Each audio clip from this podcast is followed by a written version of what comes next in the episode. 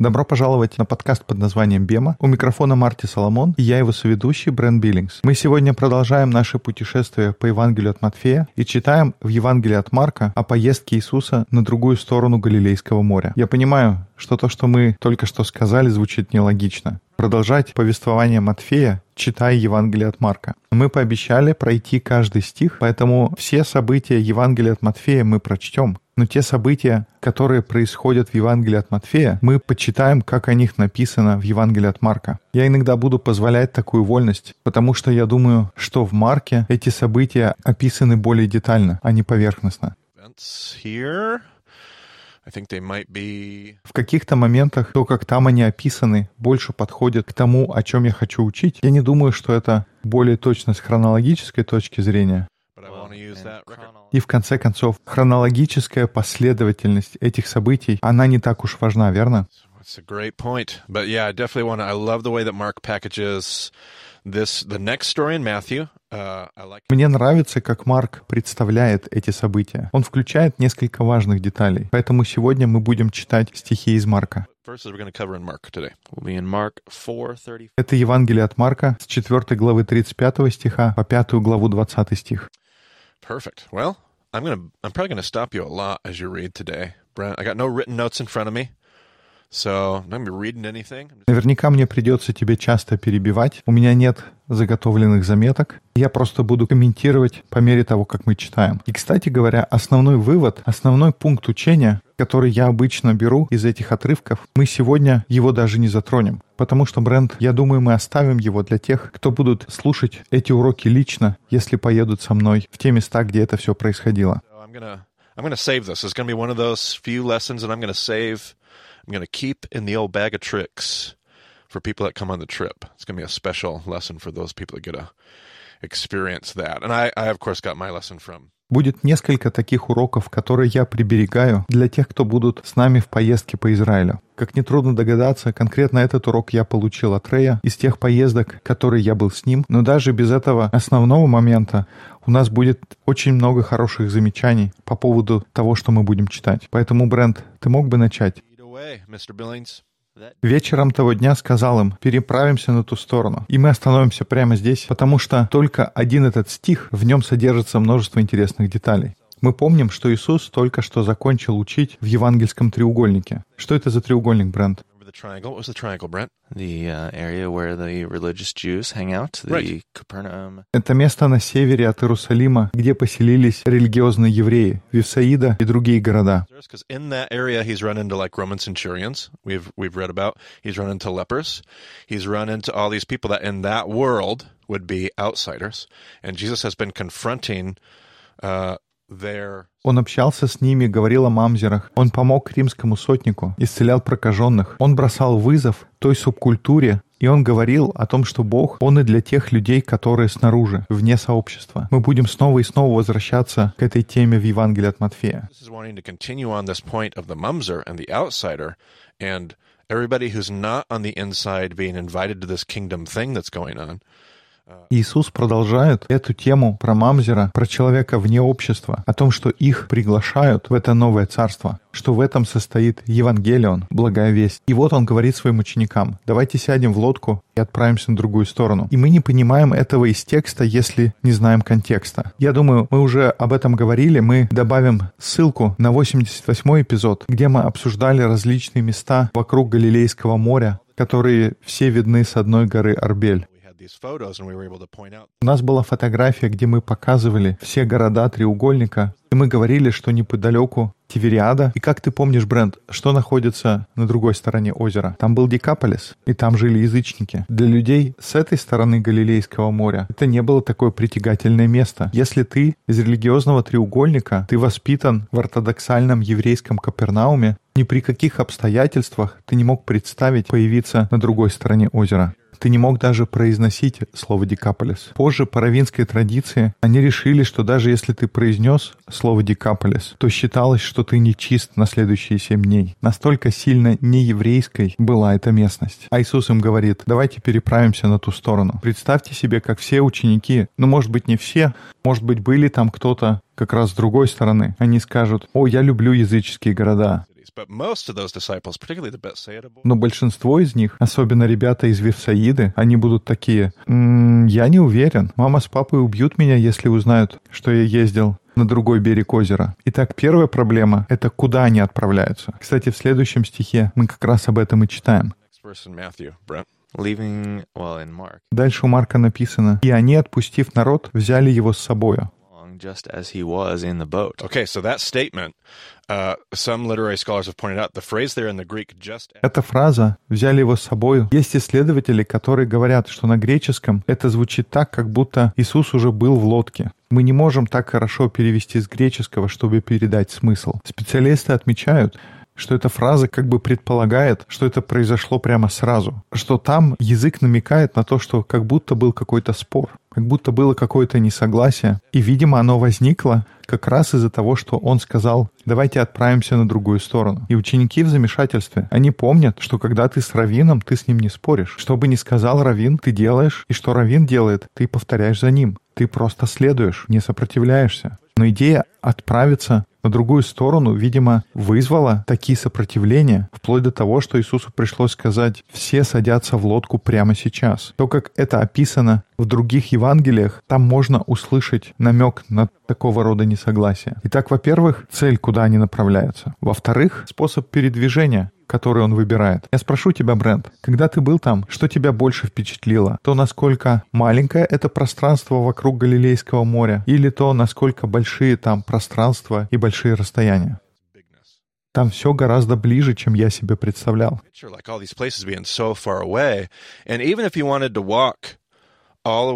Like, Мы, когда читаем, думаем, что все эти города далеко друг от друга. Но на самом деле, даже если обойти все озеро по кругу, это можно сделать всего за один день. Получится такая большая, хорошая, но однодневная прогулка. Поэтому добраться на другую сторону озера можно было просто идя пешком по берегу.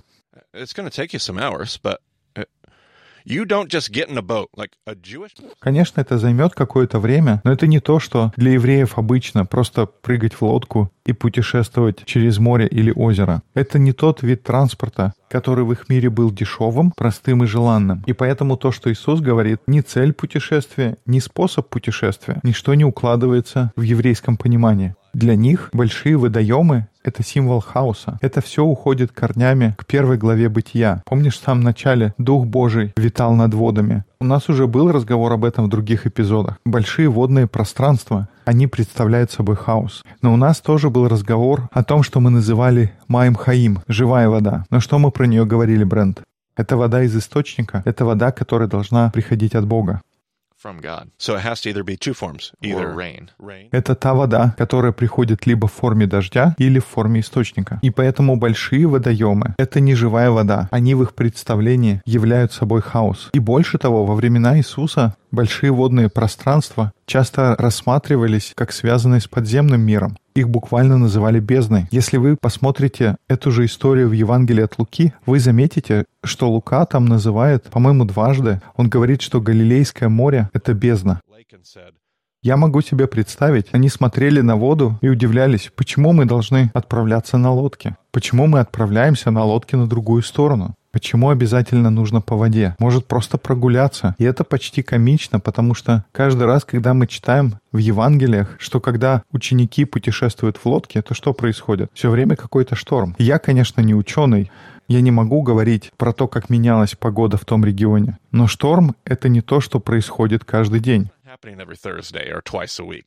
Это не так, что каждый вторник у нас штормит. Но такое чувство, что когда ученики отправляются на лодке, всегда приходит шторм. И они в голове, ну, конечно, Конечно же приходит шторм. Мы сами идем к этим вратам в подземный мир. Конечно же они думают, Господи, нет, не заставляй нас идти на ту сторону. Почему нужно в лодке? Um, now, I have a lot of people kick back and they say, well, hey, the disciples, they were fishermen, they're water people. But there's something a whole lot different than У меня были люди, которые возражали, говорили, мол, это же рыбаки, им привычно. Но это совершенно иначе, чем рыбачить на мелководье, как в 50 метрах от берега. Чтобы рыбачить, ты не отплываешь далеко. Это не морские люди. Им приходится рыбачить, просто чтобы заработать денег. Но это не то, что их любимое занятие. Еврейский народ — это не водный народ. Евреи — это люди пустыни. Они всегда передвигались по суше. Израильтяне — это люди пустыни. Они изначально были кочевым народом и никогда не селились на побережье. Они не строили кораблей. Это не их тема. И да, среди них были рыболовы. Но это не значит, что как только нужно куда-то отправиться, они прямо садились в лодку и плыли. Помнишь, когда мы ездили, мы тогда взяли и арендовали корабль, чтобы переправиться через Галилейское море. И хотя мы говорили, что местность, она достаточно маленькая по размерам, все равно, как ты помнишь, была ли разница между тем, чтобы быть в прибрежной зоне или оказаться в центре моря? Я бы не рискнул переплывать это море.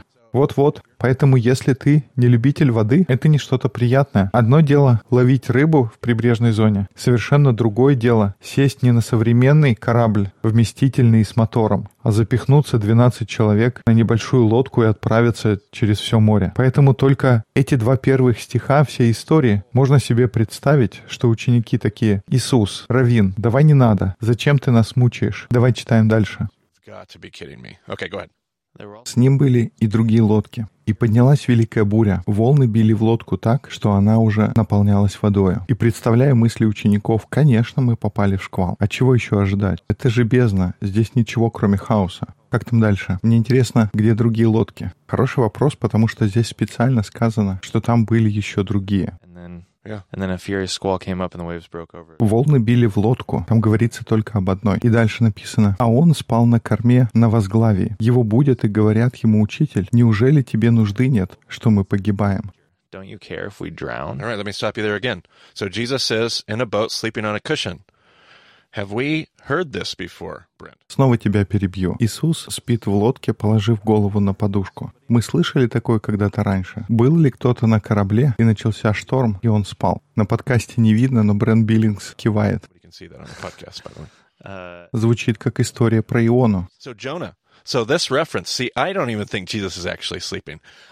Я даже думаю, Иисус не спал по-настоящему. Я думаю, он, как раввин, подсматривал одним глазом, как будто он спит на подушке, но смотрит на учеников. Мол, ну что вы, понимаете? Вам понятно, о чем здесь речь? Потому что Иона куда был послан? Он должен был идти в Ниневию, к уродливым и мерзким язычникам. А сейчас они куда направляются? Тоже к язычникам, к тем, которые на другой стороне озера. У них должны быть похожие чувства. Иисус хочет, чтобы они вспомнили историю Ионы. Он им говорит, вы готовы, вы готовы исполнить то, к чему Бог вас призвал. Давай читаем дальше.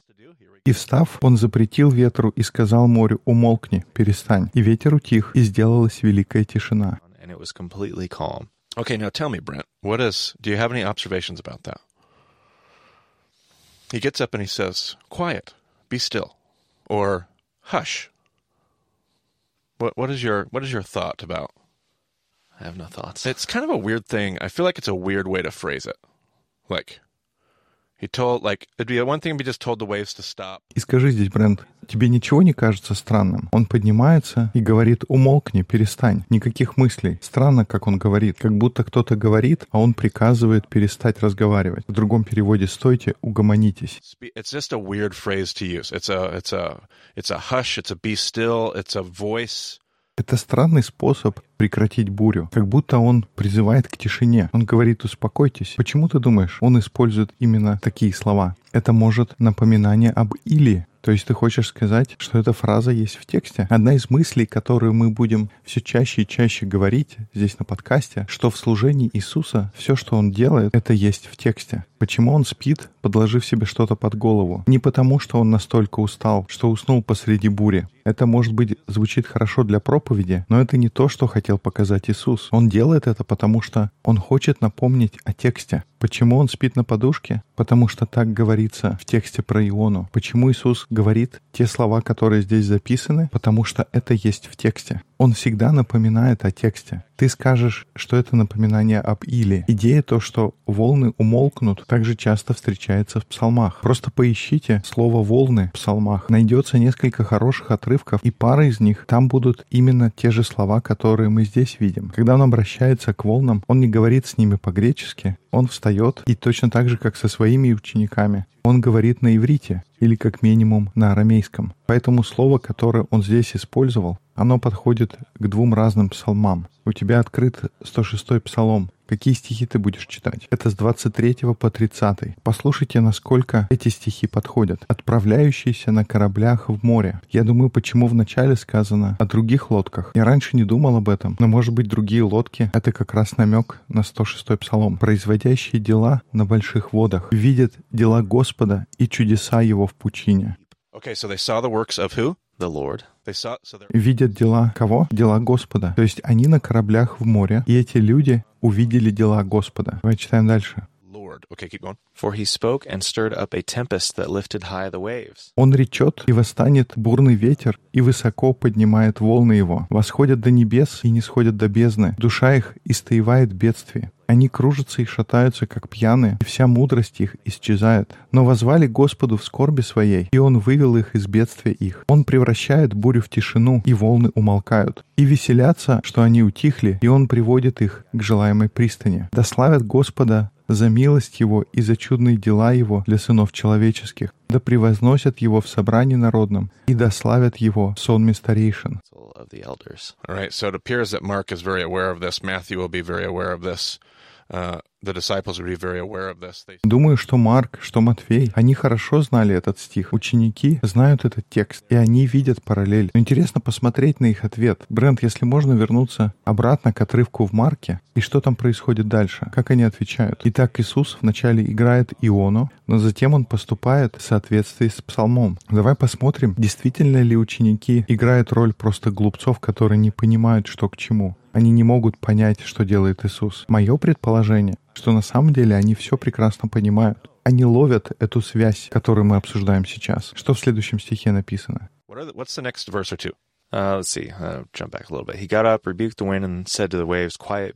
И сказал им, что вы так боязливы, как у вас нет веры, и убоялись страхом великим, и говорили между собою, кто же сей, что и ветер, и море повинуются ему. Who is this? Even the wind and the waves obey him. Кто же он такой, что его слушаются ветер и море? Интересно, был ли им понятен намек на Иону? Узнали ли они ссылку на псалмы? Мне кажется, у тебя еще один есть псалом. Послушайте 88-й псалом, стих 10. This is very similar in the Hebrew. You rule. «Ты морями повелеваешь, когда волны вздымаются, ты их усмиряешь». That was verse uh, nine. Okay, verse 9 of 89, 89 9. And so there's a reference here to you still them. Это 10 стих 88-го псалма. Здесь снова говорится, что ты усмиряешь волны. На иврите это то же самое слово, что ты заставляешь их замолчать. Это странный способ говорить о волнах, но смысл здесь в том, что Господь правит. А теперь давай прочтем стихи, которые идут перед этим. Brent.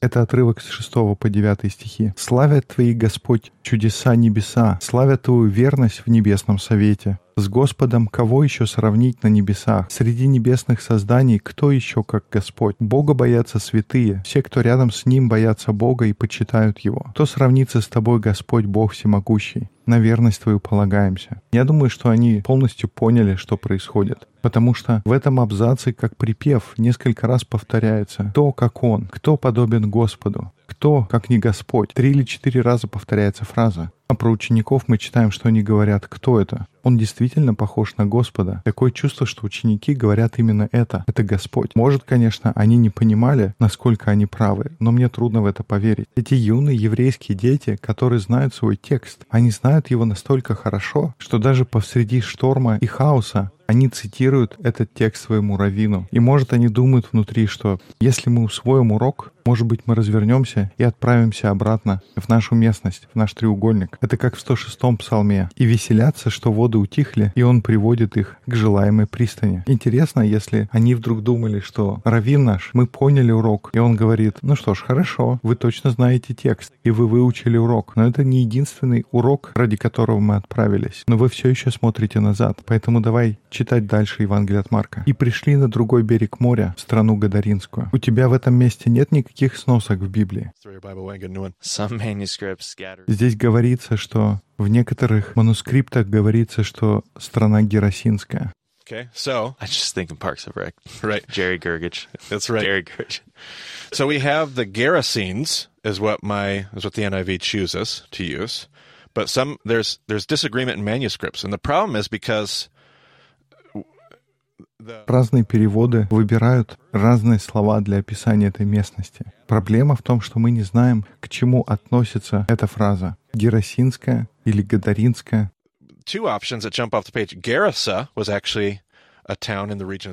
И мы знаем город, который называется Гераса. Это один из городов в Декаполисе, который мы обсуждали в 88-м эпизоде. Мы уже говорили, что единственное место, буквально единственное место, где могла произойти история со свиньями, это то, что мы будем сейчас обсуждать. Небольшой спойлер. Он изгоняет демонов, и они входят в свиней, и они сбрасываются со скалы. Это единственное место, где эта история могла произойти, потому что только там есть крутой спуск в море. Такое место есть только здесь, во всем Галилейском море. И проблема, что если люди бегут в город, и это Гераса, это 75-80 километров туда-обратно. And that's going to be relevant in the story because the pig farmers are going to take their pigs and they're going to they're going to leave the pigs that just ran into the sea И это важный факт, потому что в этой истории мы читаем, что свинопасы, они оставляют свиней, бегут в город и обратно. И мне бы проверить свои заметки, но, по-моему, это 50 миль, 75 километров туда-обратно. Если этот город Гадара, такой город тоже есть в этом регионе. Он будет в другом направлении от этой скалы, но туда бежать еще дольше. Туда-обратно будет почти 90 километров.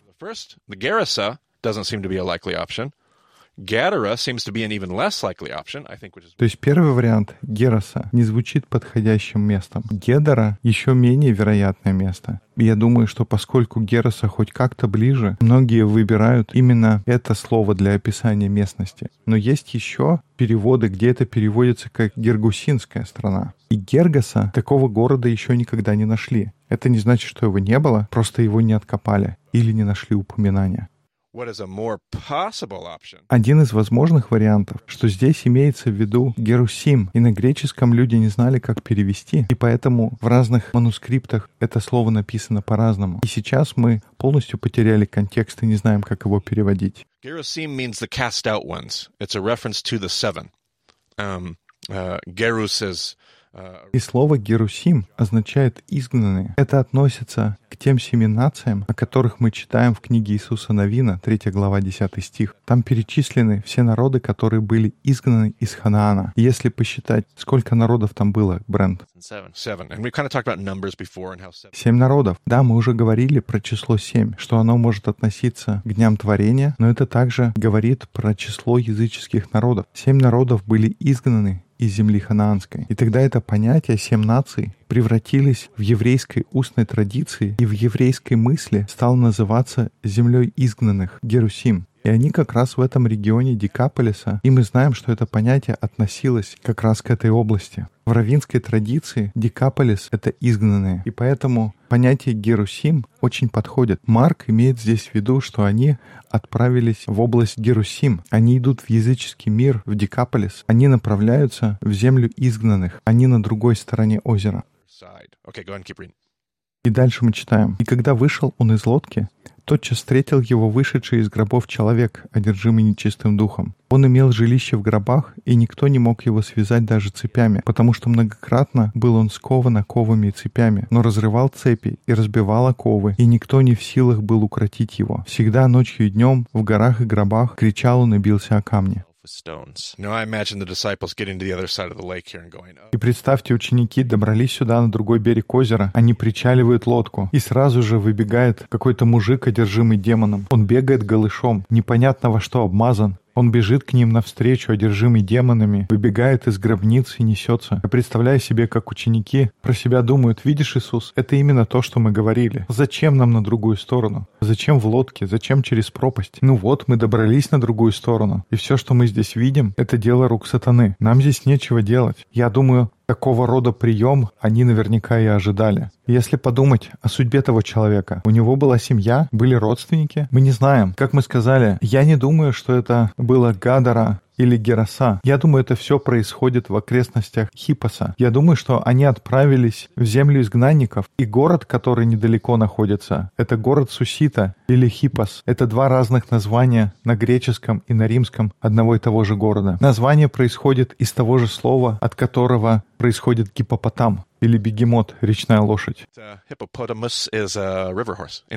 uh. Я не лингвист, поэтому больше деталей наверняка есть у специалистов. Итак, хипос или сусита. И, наверное, у этого человека когда-то были друзья и семья. У него была какая-то связь с обществом, но по какой-то причине у него развились всевозможные психические заболевания. И в том мире, в греческом, если ты болен психически, то ты не можешь быть частью. Тебе нет места в греко-римском мире ты сразу же оказываешься на задворках общества. Тебя выгоняют. Они даже хотели его заковать в цепи, потому что он представляет опасность для общества. Я надеюсь, мы узнаем в этом то, что происходит в современном обществе. Но его они даже не могли заковать и посадить на цепь. Поэтому его выгнали, и он жил в гробницах. Я помню, Рэй говорил, представьте картинку, что дети бегают туда, в эти гробницы, кидают камни, типа «давай, пускай этот сумасшедший заорет». Его выгнали, он полностью изгой. И люди, которые одержимы бесами, евреи с ними не хотят иметь ничего общего. Люди из греко-римского мира не хотят ничего с ними общего иметь. И вот приходит Равин в одежде с кисточками. Его в этой области никогда не видели. Но, кстати говоря, здесь в Марка не говорится, что он был ногой. Это где-то в другом Евангелии написано. Я не знаю, это важно и имеет ли какое-то значение but I was just curious. That is interesting. I think it does say it in another gospel. Does it say at the end, is he, is he dressed and in his right mind? Uh, let's see here. По-моему, в каком-то Евангелии говорится уже в конце истории, что они приходят и видят его одетым. Может, это в каком-то переводе. В 15 стихе говорится, приходят к Иисусу и видят, что бесновавшийся, в котором был легион, сидит и одет и в здравом уме. Так что, скорее всего, действительно он вначале был без одежды. Но мы продолжаем читать. «Увидев же Иисуса издалека, прибежал и поклонился ему, и, вскричав громким голосом, сказал, «Что тебе до меня, Иисус, Сын Бога Всевышнего? Заклинаю тебя Богом, не мучь меня». Ибо Иисус сказал ему, «Выйди, дух нечистый, из всего человека». И спросил его, как тебе имя? И он сказал в ответ, «Легион имя мне, потому что нас много». И много просили его, чтобы не высылал их вон из страны той to send them out of the area. So just to the north of Susita, by just a few miles, was the 10th Roman Legion was stationed for quite some time. And that legion's uh, image, its standard, was the boar, the pig. К северу от Суситы, всего несколько километров, стоял 10-й римский легион. И гербом того легиона был кабан или свинья. И я думаю, это очень уместно здесь, потому что все синоптические Евангелия говорят об этом. Скорее всего, эта история произошла именно так, как описано, потому что в каждом из Евангелий она описывается практически одинаково. Но то, что здесь описано, имеет очень политический подтекст. В этом человеке жили бесы, и имя им было легион. И не вдалеке, на севере, стоит римский легион. Мы видим здесь прямое противопоставление империи и царства. Давай мы читаем дальше. Пасло же там при горе большое стадо свиней, и просили его все бесы, говоря, пошли нас свиней, чтобы нам войти в них. Иисус тотчас позволил им, и нечистые духи, выйдя, вошли в свиней, и устремилось стадо с крутизны в море, а их было около двух тысяч, и потонули в море. Okay, Еще раз прочти, чего просили бесы? Пошли нас в свиней, чтобы нам войти в них. В Евангелии от Луки читаем, что бесы говорят, не отправляй нас обратно в бездну. И поэтому Иисус говорит, идите отправляйте свиней. И вся эта политическая подоплека, она здесь видна. Бесов, которых много, как легион, отправляют в свиней. И к северу расположен легион. Мне нравится равинское чувство юмора Иисуса, потому что демоны такие, не отправляй нас обратно в бездну. Поэтому Иисус посылает демонов в свиней, а потом свиньи прыгают в бездну, потому что в Евангелии от Луки Галилейское море как раз названо бездной. Это все здесь интересно сходится. И здесь такая равинская шутка Иисуса. По-видимому, он очень любящий и добрый, пока дело не доходит до изгнания бесов. И тогда он разбирается с ними и отправляет туда, где им и следует быть. Но давай продолжаем читать. «Пасущие же свиней побежали и рассказали в городе и в деревнях. И жители вышли посмотреть, что случилось. Представляю, как они расстроены. Только что их экономике нанесли существенный ущерб. Свиньи были основным экспортным товаром Хиппоса и Суситы и всей этой северной части Декаполиса. И только что 2000 свиней отправились в пропасть. Можно представить, насколько греко-римскому миру не понравится то, что делает этот раввин. Приходят к Иисусу и видят, что бесновавшийся, в котором был легион, сидит и одет, и в здравом уме, и устрашились. Видевшие рассказали им о том, как это произошло с бесноватым, и о свиньях, и начали просить его, чтобы отошел от пределов их. That's what the Greco Roman world will always think of the kingdom of God. Like you read this story as a Jesus follower, just as a churchgoer in your Sunday school class, and you think, oh, hooray, Jesus just restored the demoniac man. Это то, как греко-римский мир будет реагировать на Божье Царство. Мы, как последователи Иисуса, читаем на воскресной школе и думаем, ура, Иисус исцелил бесноватого, его жизнь наладилась, можно праздновать и веселиться. Но греко-римский мир, он смотрит на Иисуса и говорит, пожалуйста, уходи отсюда. Если ты будешь продолжать так поступать, ты разрушишь всю систему, на которой построен наш мир. Они говорят, слушай, Иисус, у нас есть своя система с классами. Каждый находится в какой-то своей категории. У каждого есть своя работа. Каждый должен быть там, где есть для него место. Но если ты будешь менять границы, это расстроит нашу стройную систему. Особенно если это будет происходить за счет нашей экономики, за счет нашего благосостояния. Поэтому, пожалуйста, давай, уходи отсюда. И я надеюсь, что для нас это не просто красивые слова, но это позволяет нам задуматься о чем-то, что происходит в наших жизнях, в нашем мире. Откровенно говоря, мы не хотим Царства Божьего. Мы любим изучать о Царстве Божьем. Мы любим размышлять о Божьем Царстве с богословской точки зрения. Но когда речь заходит о том, чтобы Царство Божье практически наступило среди нас, нам, грекам, нам, таким римлянам, иродианам, не нравится идея о том, что Царство Божье наступит среди нас, потому что это разрушит нашу систему и разрушит наш комфорт. Это повлияет на наше экономическое благосостояние. Я хочу сказать об этом здесь, но давай продолжай читать. Когда он вошел в лодку, бесновавшийся просил его, чтобы быть с ним.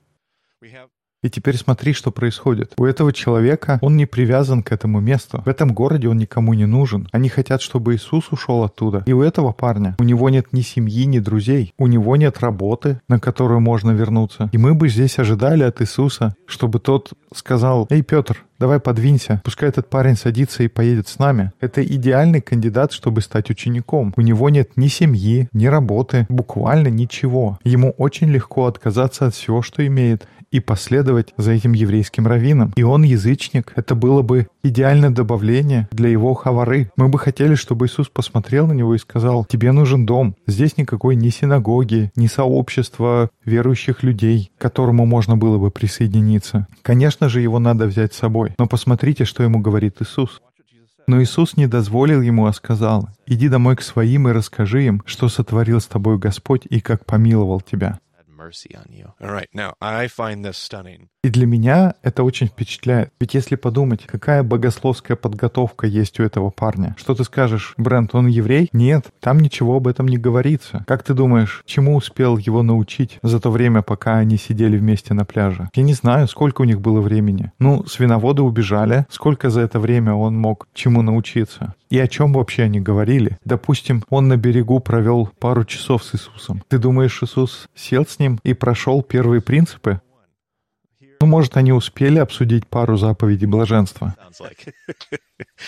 Or did he spend time talking to him about his life and his family and his... I would love to have been on that, a fly on that beach shore and, and listen to that comment. You like that reference? Yeah. Uh, Uh, um,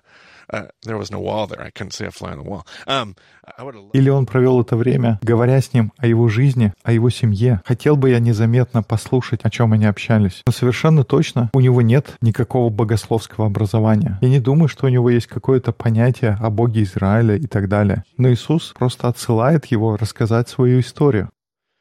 И хорошо, что у нас есть эта история, чтобы обсудить, потому что на нашем подкасте мы часто говорим о том, насколько евреи были преданы тому, чтобы знать их текст. У нас еще будет об этом разговор по мере того, как мы проходим через Евангелие. Но порой мои студенты, ученики, они чувствуют, что есть какой-то стандарт, насколько нужно быть преданным своему тексту. Они хотят стать людьми Библии. Они чувствуют так, что им нужно иметь все это знание, чуть ли не помнить все наизусть. И я считаю это очень важно. Я думаю, тебе нужно помнить твой текст. Я согласен, нам нужно больше знать.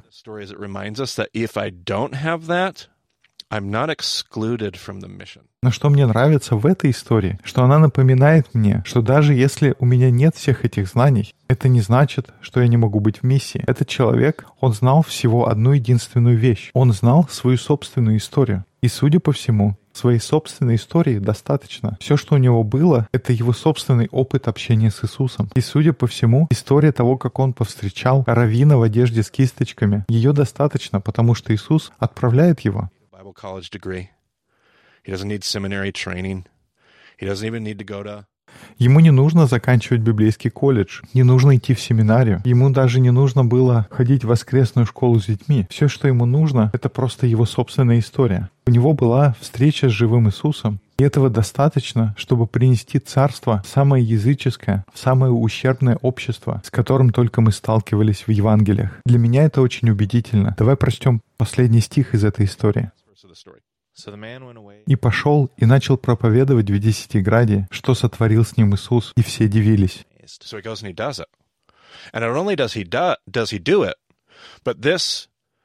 Поэтому он идет и делает то, что ему сказали. И он не просто это выполняет, но, по-видимому, это приносит плоды. В каждом Евангелии, какой бы мы ни выбрали, Иисус приходит в эту местность только два раза. Эта история — это первый раз, когда он навещает эту местность. И затем он приходит еще раз. А когда он 72 человека посылает, они сюда не приходят? Нет, тогда он говорит, чтобы идти только к овцам дома Израилева. Поэтому они в Декаполис не приходят.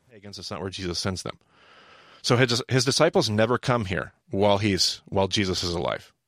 His, his disciples Они не идут к язычникам. Иисус их не посылает туда. То, как это записано в Евангелиях, при жизни Иисуса ученики туда больше никогда не приходят, кроме еще одного единственного раза. И в двух Евангелиях записано чуть-чуть по-разному. Но второй раз, когда он сюда приходит, сколько людей он кормит здесь, Бранд? Четыре тысячи. Он возвращается сюда и собирается 4000 человек. То, что этот человек пошел и рассказал свою историю, по-видимому, сработало. Дальше Иисус садится в лодку и уплывает на другой берег озера. Он в этот регион больше не возвращается. И второй раз, когда он там появляется, тысячи людей приходят, чтобы поприветствовать его. Для меня это очень впечатляющий момент. И кроме того, спустя сотни лет, когда христианство занимает и эту область, там строится множество церквей. И каждый год я туда приезжаю, все больше и больше церквей раскапывают в этом регионе, где находился Хиппос Сусита. Churches that we found, and maybe even more. Um, in the excavations, we found them. But. Там уже раскопали семь церквей. Но не просто церкви в Хипосе находят. Там также откопали кафедральный собор. И что ты скажешь про кафедральный собор, Бренд? Это тоже церковь, только покрупнее. Это не просто церковь, но это место, где живет епископ. Cathedral is the bishop's house in ancient. О, а я и не знал. Там находился епископ. Епископ Хиппосский. Очень оригинальное имя. И если верить церковной традиции, Хиппосский епископ, это чуть-чуть различается в разных источниках, но он либо сам, либо он входил в группу людей, которые записали никейский символ веры. И сам символ его сформулировали на соборе, но тот, кто буквально взял и записал, это был епископ it down. Я не знаю, насколько вы знаете о Вселенских соборах и о древних символах веры, но никейский символ веры — это положение, которое во многом определяет веру, которая есть у христиан сегодня. И о символах можно долго разговаривать, но дело не в этом. this one healed demoniac shared his story. Thousands of people came out. And eventually, the place that he lived is the seat of a bishop who will, at least with a team of people, pin the most foundational. cre- То, что я хочу сказать, что один исцеленный бесноватый, он пошел и рассказал свою историю. И потом тысячи людей вышли и приветствовали Иисуса. И в итоге на этом месте жил человек, который сам или в составе группы людей записал один из основных символов христианской веры. И сколько бы я ни учил этот урок, мне все равно сложно представить, как всего лишь один сумасшедший бесноватый, один одержимый, которого исцелил Иисус, насколько он повлиял на историю нашей веры. Мне невероятно думать об этом. Это очень впечатляющая история. И есть еще одна тема, ради которой стоит поехать в Израиль. Что скажешь, я прав? Am I wrong? Uh, no, no, it's good. It's a good piece. What's interesting about this guy is uh, it says initially Согласен, там есть еще много чего интересного. Но что касается наших рассуждений, это интересно, что этот бесноватый, он вначале просит пойти с Иисусом, но Иисус не позволяет ему и дает другую миссию. И он просто пошел и исполнил это. Он не спорил, он просто идет и добросовестно исполняет, что ему сказали. Мне очень нравится эта история. Когда я думаю, у меня как мурашки по коже. Но мы закончили уже с Евангелием от Марка. Мы еще вернемся к нему в следующем подкасте, но совсем ненадолго. А потом мы снова пойдем по Евангелию от Матфея. Ну что ж, это, похоже, все для сегодняшнего эпизода. Если у вас есть вопросы, с нами можно связаться через сайт bemadiscipleship.com. Спасибо, что слушали подкаст под названием «Бема». До скорых встреч в эфире. So thanks for joining us on the Bema podcast. We'll talk to you again soon.